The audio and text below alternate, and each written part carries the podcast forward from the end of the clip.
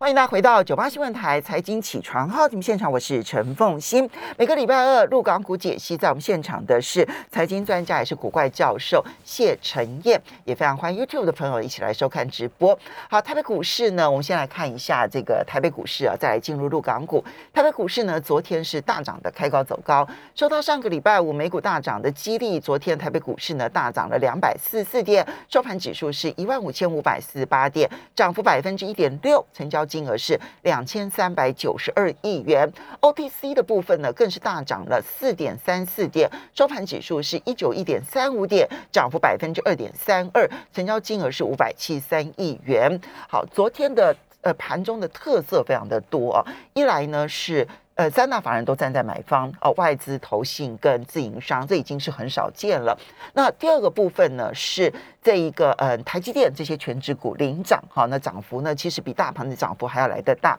第三个当然是除夕的阳明啊，不但没有贴息，反而是。这一个强势的攻上了涨停啊，那当然它的这一个涨停了都还没办法完全填息了哈，但也就激励了呃即将要再继续这个跟着要这个除息的这个长荣呢，还有其他的航运呢也都是大涨的，呃，同时千金股哈就高价股呢也都是全面大涨，所以怎么来看待台北股市昨天的大反弹？好，当然这一呃上个礼拜的一个下跌啊，其实我们上个我我我在在节目中的时候，其实我讲到一个观念，我就是说现在反而在这种悲观的时候，很多股票跌出它的价值。嗯，这里面当然有一些比较重要的一个观察，包括台积电也好，联发科也好，这个是台股里面权重影响最大的台。的前三名哦，台积电是二十八，第二名是鸿海，第三名是联发科。嗯，这里面因为呃四月跟五月普遍大家很悲观的看待整个产业，可是实际上不论是台积电也好，联发科也好，四呃四月跟五月的 YOY 的营收的成长的数字表现都相当不错。嗯，那当然也许大家会担心的是下半年的一个表现哦。可是，如果我们从这呃今年高点以来股价下跌的一个状况来看，当时我们都不太理解哦。包括像联发科，它第一季赚了二十一块，然后呢，呃，从一月到五月，整个营收的一个成长的幅度都相当好。我们实在不理解为什么一个这样的公司的股票可以从一千两百块一路跌杀下来，杀到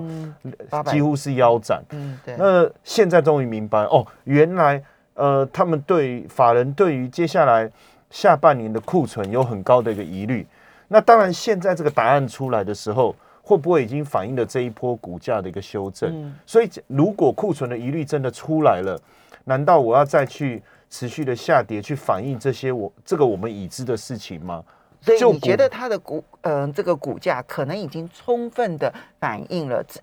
已经预判好的利多对对对，所以反而现在我们看到这样的讯息的时候，我们要再更往后去思考了嘛？就是这个库存的疑虑，未来会不会在有效解决以后，它整个获利的状态跟它现在股价的位阶来做一个对比的话，其实股票反而是相当便宜。就好比说以台积电来讲，它第一季赚了七块八。那那后面大家对它有一些疑虑，可是实际上它的疑虑是不再成长，还是说衰退？嗯、那如果是不再成长的话，那今年获利大概我们就抓一个整数三十块钱好了。嗯、那以目前的股价的位阶来讲，大概在十六倍左右。嗯、那根据呃过去这一两年来本一比的一个区间来讲，十六倍是相当便宜的。嗯、所以反而我用这个角度来思考，我就不太理解。呃，我我当然我我上个礼拜的想法就是，虽然股市看起来是很恐慌，可是如果我用这个角度去看产业、看个股的时候，呃，我就我我心里想的是，那还有多少跌的空间？嗯，哦，所以我我相信昨天大部分的一个资金也是采取这样的一个思维啊。当然，更重要的还是在于融资的一个减幅。在这一两个礼拜当中减了三百亿啊，那这么大的一个减幅，我我也是过去这么长一段时间来罕见的。那所以呃，资金能够在这个地方沉淀下来，当然对于台股的止稳是有很大的一个帮助了。嗯，呃，接下来呃六，我我相信呃接下来比较大的一个冲击。包含升息的速度啦，或是油价的一个问题，这些慢慢的应该都有大家已知的嘛，也不会更严重。而且最近我在看几个价格，包括 CRB 跌了一成，嗯、油价也跌了一成，嗯、那很多的这个农产品的一个价格也出现了比较大幅度的一个修正，嗯、呃，包括铜价，铜价也跌了两成，对，铜是领先指标，对，小麦也是领先指标，对，没错，所以这样看起来，嗯、呃，也许六月的 CPI 就不会想象的这么严重，嗯、那如果是这样。那联准会好了，七月它还是升息三嘛，应该就能更有效的去解决通货膨胀的问题。嗯、所以会不会是这样，也给市场稍微喘一口气？因为我看十年期公债殖利率也有下来。对，哦，所以整体这样的一个观察，呃，我我不敢讲最坏的时间已经过去，但是这一段时间，呃。持续的开始去做一些好股票的一个布局，我觉得还是比较好的策略。所以呢，第一利空是不是已经充分反映清楚了，对不对？哈，那再来的利空会不会变成出境？哈，就利空出境哈。然后第二个呢，其实是就是包括了国际上面的原物料价格。这边我要提醒大家，因为以蓬勃大宗商品的这个价格综合的价格来看的话呢，其实从呃过去这一个月也跌了百分之十三。所以呢，至少短不敢讲说它这个已经是高点已过哈，但是呢，它是不是短期的通货膨胀的压力会稍微有点疏解？这会让市场呢去解读说，哎，联准会的升息可能就不会这么的持续的暴力升息。所以这两项因素，也许有机会出现一个比较像样的反弹坡，对不对？哈，对，这个可以来观察。好，不过我们接下来就要进入了陆港股解析了。那么陆港股，其实我们从上前两个礼拜就已经讲了，就最近其实最强势的其实就是陆港股了啊，尤其是大陆的 A 股。对，那当然我们盘点近期整个呃全球，包含香港、包含深圳、包含上海哈，因为我们在讲陆港股的时候，它有三个交易所，我们必须要去讨论啊。那恒生指数哦，我我讲最近一个月哈，因为。最近一个月确实是一个比较重要的一个转变，因为在这一个月当中呢，呃呃，上海解封了嘛，然后经济数据大家是非常非常的悲观哦，相当相当悲观。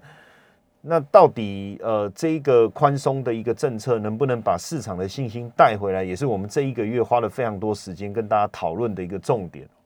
在这当中，我我我我们强调一个，我跟风姐我们在讨讨论的时候，我们强调一个观念啊，就数据一定很差。嗯，哦，你不可能现在数据是好的，嗯，因为毕竟你刚刚解封，你所有的东西才开始要动，所以数据肯定是差的。那政策的一个传导效应能不能很快的把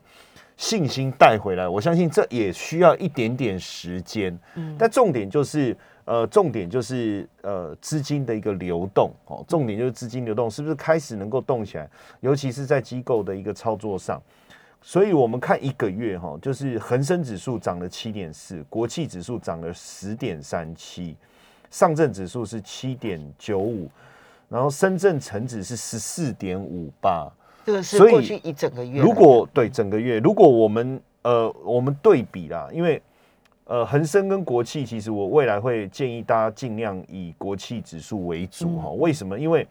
其实恒生跟国企现在的成分股权重在前面的。重叠性高了，腾讯啊、阿里巴巴，但是因为恒生里面还有一些银行股哦，所以银行股本身你你的这个标准差相对比较比较小嘛，你贝塔值也比较小，所以大盘在涨的时候，它跟进的力量力道没有那么够，那自然幅度没有那么大，所以我们以国企为主哈。那再来上证跟深圳做做做的对比是，上证是一些比较大的哦，包括跟重工啊、能源相关的银行股为主的，深圳比较科技成分多一点，所以也很明显，呃，当科科技开始动起来，其实对股市来讲是比较有帮助的。那另外在呃指这个呃指数的一个部分，像上证五十啦，呃涨了九点零八，上证一八零八点五四哦，沪深三百是十一点零七。那所以，我常讲，我说，如果要你就上证五十，要不然就沪深三百，因为一八零卡在中间，确实有一点尴尬。嗯嗯，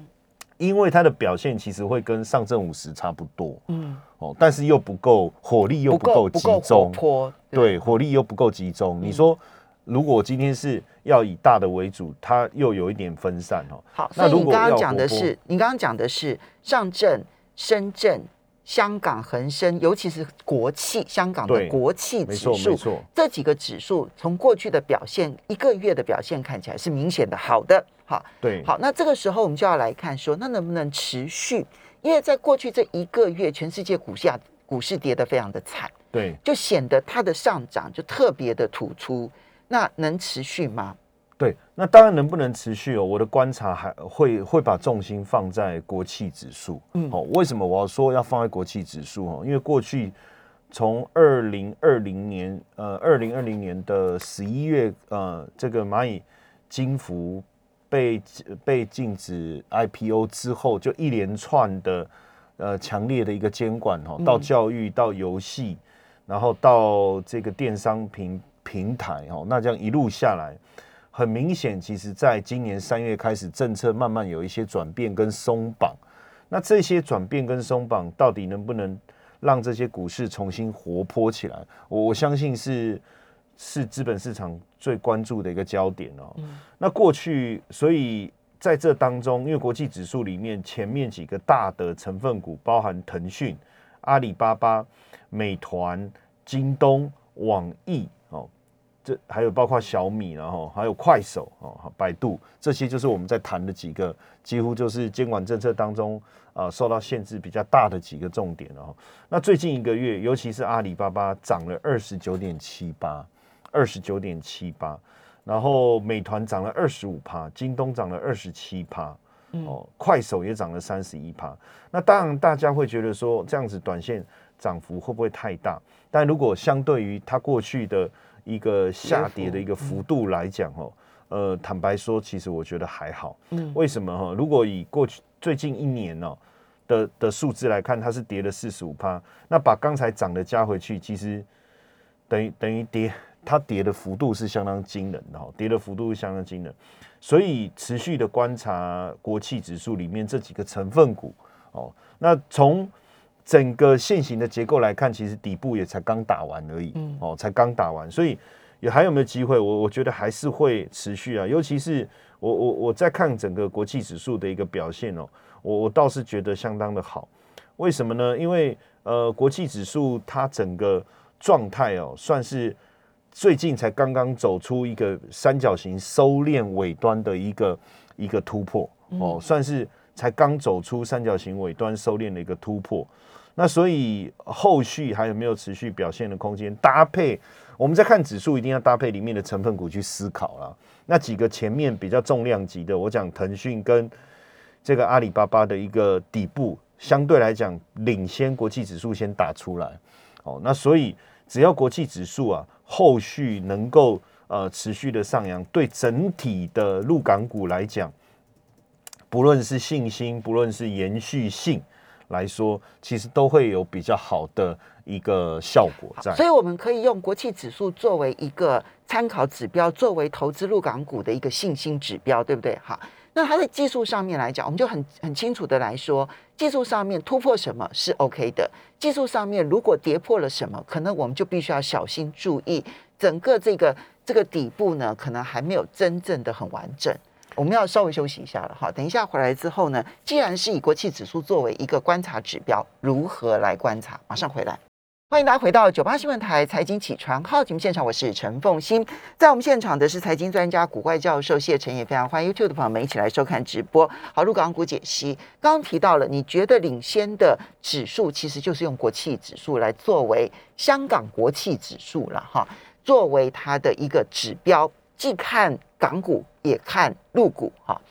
那国际指数现在的位置点呢？刚我们我稍微看了一下，它的位置点是七八一六点，它已经突破了在六月八号的时候的那个高点七六七九点，也突破了四月四号那个时候的高点七七七零点，而且它已经是月线穿越季线了。那么，所以这当然是一个翻多的讯号。那怎样的情况之下？这个翻多的讯号会改变，那怎样的情况之下就不用担心，它就会持续的翻多。嗯、呃，基本上以现在的月线跟季线来讲，因为扣底值都是跟都在现在月线跟季线的数字附近啊，嗯、所以月线跟季线持续的呃翻扬，应该没有什么太大的问题，都继续的上升。对，那如那当然黄金交叉是发生在这个月嘛，哦，对，嗯、算是在六月中六六月。中发生到目前为止，整个状态来讲，我觉得是 OK 的。那比如什么样的一个状况哦，呃，会是一个比较严重的一个情形哦。我觉得如果突然在呃出现一个比较大幅度的长黑 K 的一个下杀，呃不用说跌破哪一个系哪一个位阶，因为现在基本上都大家还信心还在恢复当中哦。呃，小跌啦、小黑啦、开低走高啦，这个都不会影响到大家的信心。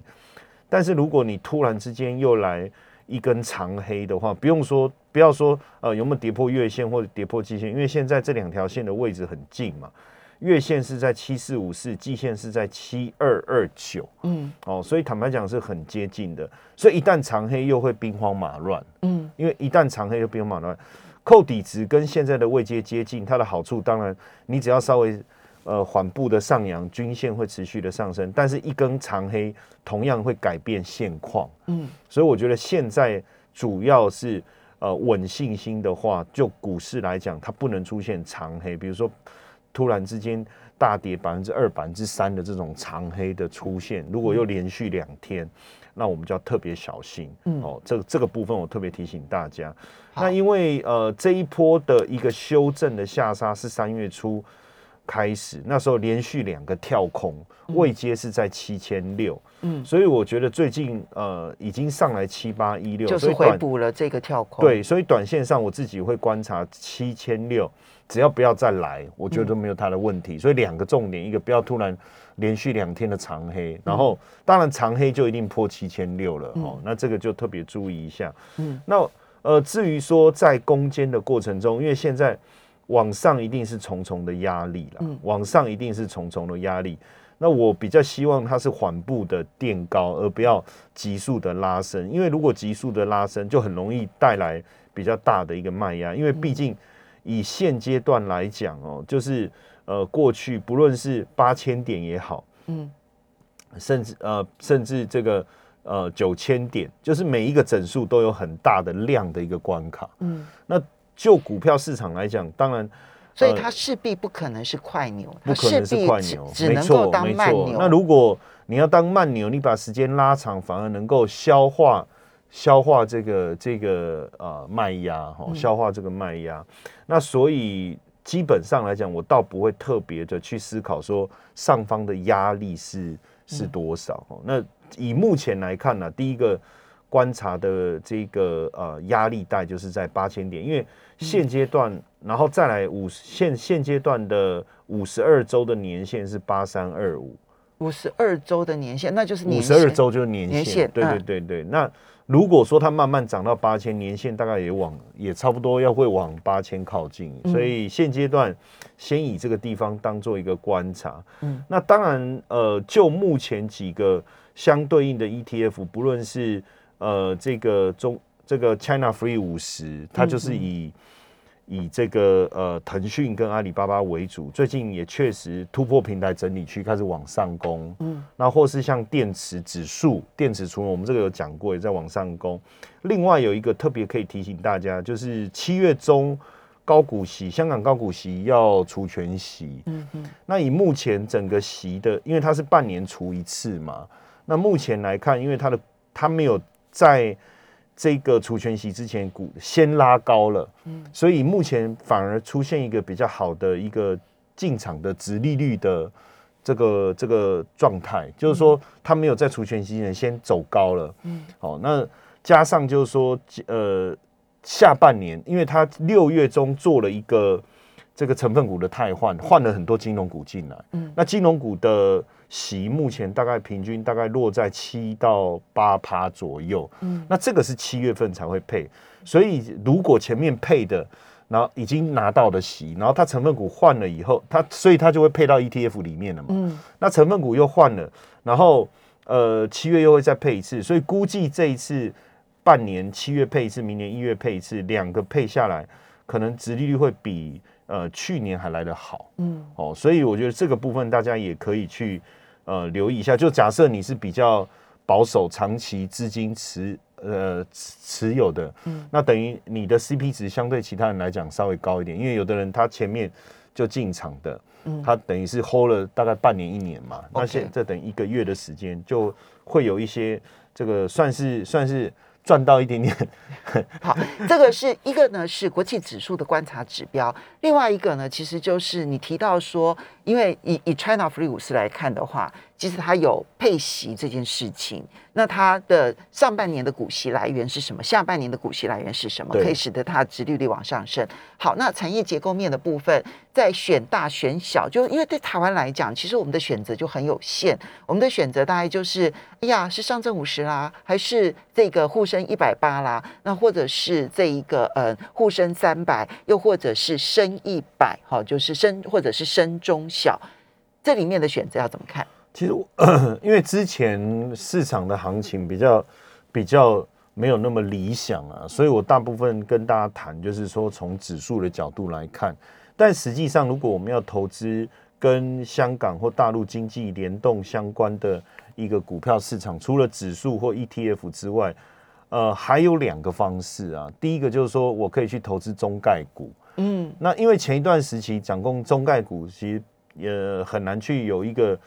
呃，你的意思是说，可能是在美国纽约、美国纽、或者是香港这样挂牌的这一些。对，那那这样在美国挂牌，当然现阶段我觉得，呃，这个中美之间管制的部分，如果彼此有一些让步的话，那实际上中概股就可以恢复正常的投资了嘛。好、嗯，这是第一个。第二个是投资香港挂牌的股票。嗯，那现阶段来讲，其实透过副委托是其实很方便呢、欸。其实很方便，因为哦，今年以来其实中概股有一波大杀盘，对，主要的原因是因为呢，到目前为止，中美之间对于中概股的审计到底应该要开放到什么样子的程度，双方还没有谈拢，对，所以呢，其实这一些股票它随时都可能会有这个被摘牌的疑虑，就必须要从从纽约下市。主主要是外国企业问责法，对，那外国企业问责法这一部分如果。呃，中国这边在监在审计的部分有让步的话，那当然它就会有一些比较好的这个。所以你现在是要大胆的预测说，它是会谈出结果出来的，没错，不会有问题。没错，那因为要因为呃现阶段如果这个部分没有一个明显的一个让步的话，其实对大部分的中概股来讲，真的确实会面临下市的一个危机。那这个对。整个资本市场运作并非一件好事了哈。嗯、那呃，因为现在以前我们要投资这个呃港股或者是美股的话，付委托其实比较麻烦，它没有比较好的呃平台或者是工具。那现在呃台湾各个券商其实都有呃很好的 APP，我发现都是就就是在这一两年，嗯，然后就很方便，因为现在我们。呃，就是以前我我我发现说我要下个单，我也不知道我要去哪里下单，那我只要打电话给营业员，然后问，然后反正这中间的流程让我觉得意兴阑珊。可是现在你手机打开，它有 APP 嘛，那你就点进去看，然后你要什么股票你就看一下，嗯，然后呃，所以我们现在付委托要买港股跟陆股已经方便很很方便。当然你还是要先圈存，就是你要有足够的资金在里面，你才可以下单。哦，这个也不是什么大问题。然后再来就是，反正就是手机下单，你就可以看很多资讯，而且有的还有提供某些特定的这个股票，你还是可以还可以定期定额做设定，你就不用、嗯、不用呃自己在那边一直追踪。所以我觉得未来的选择会比较多样性啊。这个部分之后我在在我们节目当中我也会再多谈一点。Okay, 所以除了 ETF 之外，也就是说在个股上面，如果产业类别你比较相对确定的。是有机会可以买个股，可以，这个未来我们就会去讨论，因为因为毕竟谈到个股，就会有更多你要去注意的财报啦，分析、哦、基本面，然后它跟台湾之间的一些差异性，嗯，哦，又有一些不同，而且加上香港上市挂牌的，它的弹性比较大，嗯，哦，它并不是一个呃一统一的一个规定，所以有一些。小细节，到时候我们再注意一下，在操作上应该是可以有更多的机会了。好，所以整体来说呢，其实这个大概这个月以来，其实那么嗯，陈燕其实都是看好陆港股的，对不对？哈，你觉得它反弹是很有机会的。那这个月它的表现确实相对于全球来讲，其实表现是非常的优异的，但它会是慢牛。那观察的指标是国际指数，好，大家可以来观察它作为强弱的一个观察点。那至于 ETF 之外，那么有关于个股的资讯的部分，我们这个以后再提供给大家了。非常谢谢陈燕。